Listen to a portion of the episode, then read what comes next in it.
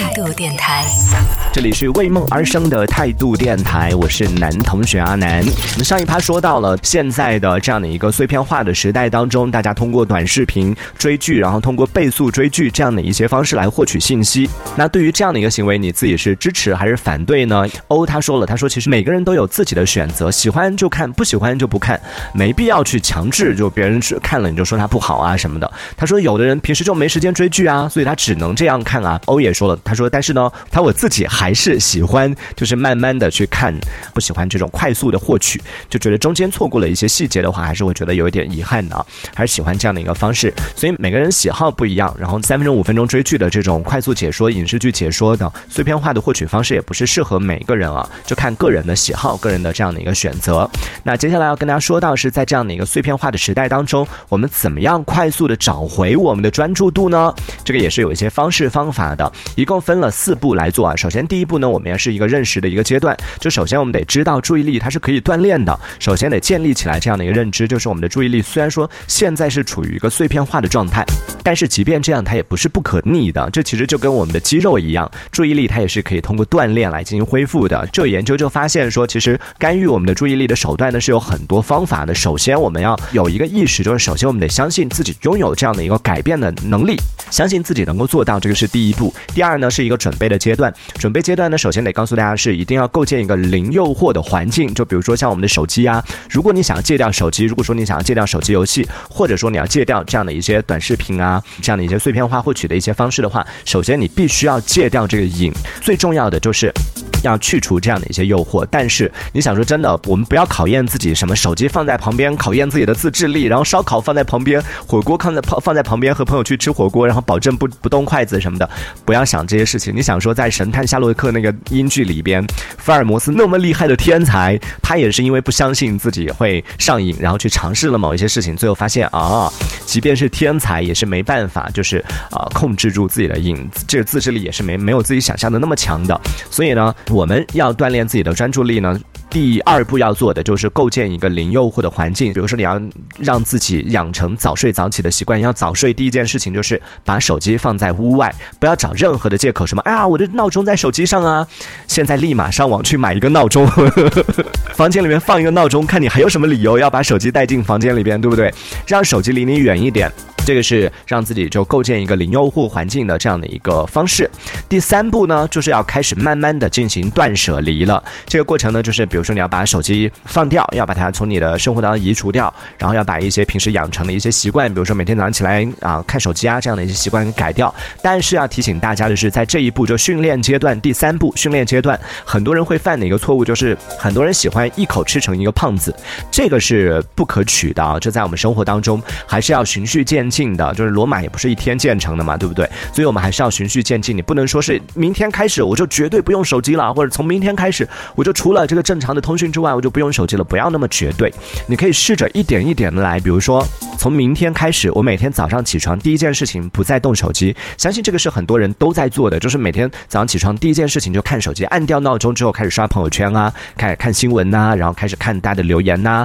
看各种各样的一些东西，把这个习惯先戒掉，就明天开始我。的这一周我就坚持一周，在早起之后不看手机，然后第二周又开始就慢慢慢慢的循序渐进嘛。第二周你可以或者说第二个月，如果说你没办法做到一周也往前一步的话，可以第二个月开始，我就在上班路上不看手机，或者是上下班路上不看手机，然后再下来呢，可能吃饭的时候不看手机，一点一点一点的把它从你的生活当中移除掉，就摆脱慢慢的摆脱掉手手机对我们生活的一个控制，用这样的方式又重新啊找回自己的一个专注度。当然最后一步呢，就收尾阶段了，就是寻找更多更高级的一些快乐。在离开了生活之后呢，你空出来的时间，比如说早上起床的时间，然后上下班的路上，对不对？这些时间你就可以去找一些可以让你更加的全神贯注、更加的投入忘我的一些事情。这个在心理学上被叫做是心流啊，就是把你的时间空出来之后呢，去找另外的一些时间，把它用这样的一些事情去找另外的事情吸引你的注意力，让你全身心的投入其中，而且是一些正向的、积极的事情。这是也是一种极致的体验啊！相信如果大家。有看书的习惯的话，一定有经历过，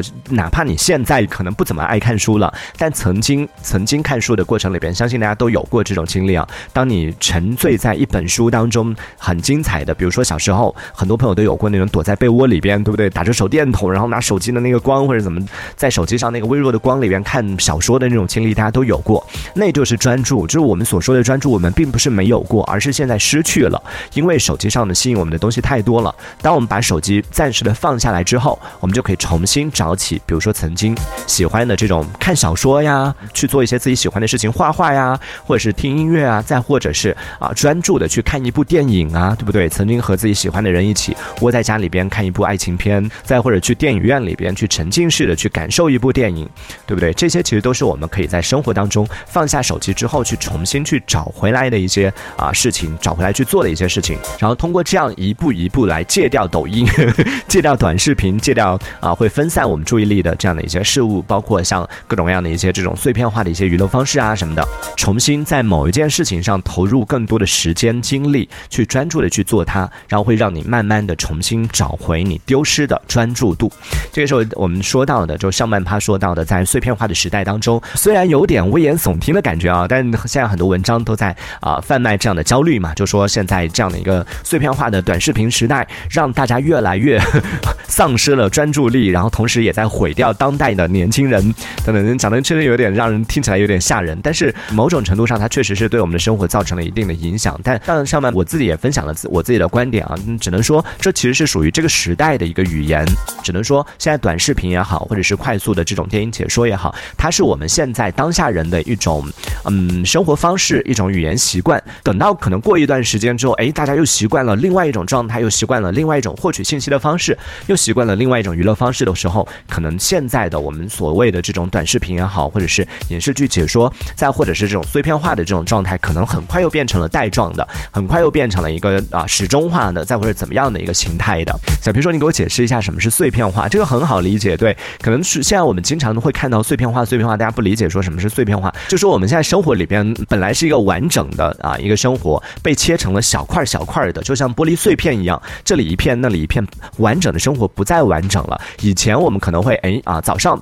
花四个小时、三个小时来进行学习某一件事情，下午花三个小时、四个小时来做某一件事情，专注大段的时间来做这样的某一个事情。但现在已经变成了哎我们啊五分钟的时间来做这个事情，先刷五分钟抖音，然后看五分钟的这个视频，然后再看五分钟怎么怎么样，这个就是碎片化的时间，就我们不再专注的在做某一件事情，我们不再专注的，比如说今天花啊一个早上的时间来进行学习，在学习的过程里面你就开始小块小块的把你的时间切碎了，然后看一下抖音啊，看一下朋友圈啊什么的，这些就是碎片化的一个娱乐方式啊，生活方式啊，在现在当下已经处于一个常态。而在这样的一个碎片化当中，其实我也有发现了一些宝藏的一些内容可以跟大家分享。这个内容呢，我留到下一小节再来跟大家分享啊。对于我们现在说到的这一节说到的这种，不管是电影解说也好，或者说是这种快节奏的一些学习方式、获取信息的方式，嗯，以前我们可能看一个事情，我们要通过一本书，通过一个很长的一个这种深度的报道，我们才能够了解。但现在我们了解一个事情，可能就是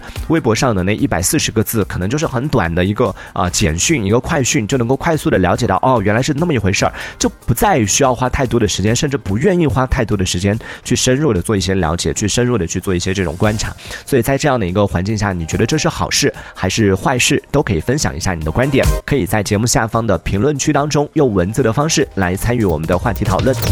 这一小节我们暂时先聊到这里。喜欢我们节目的朋友，别忘了订阅关注。这里是为梦而生的态度电台，我是男同学阿南，我们下次接着聊。哦，态度电台。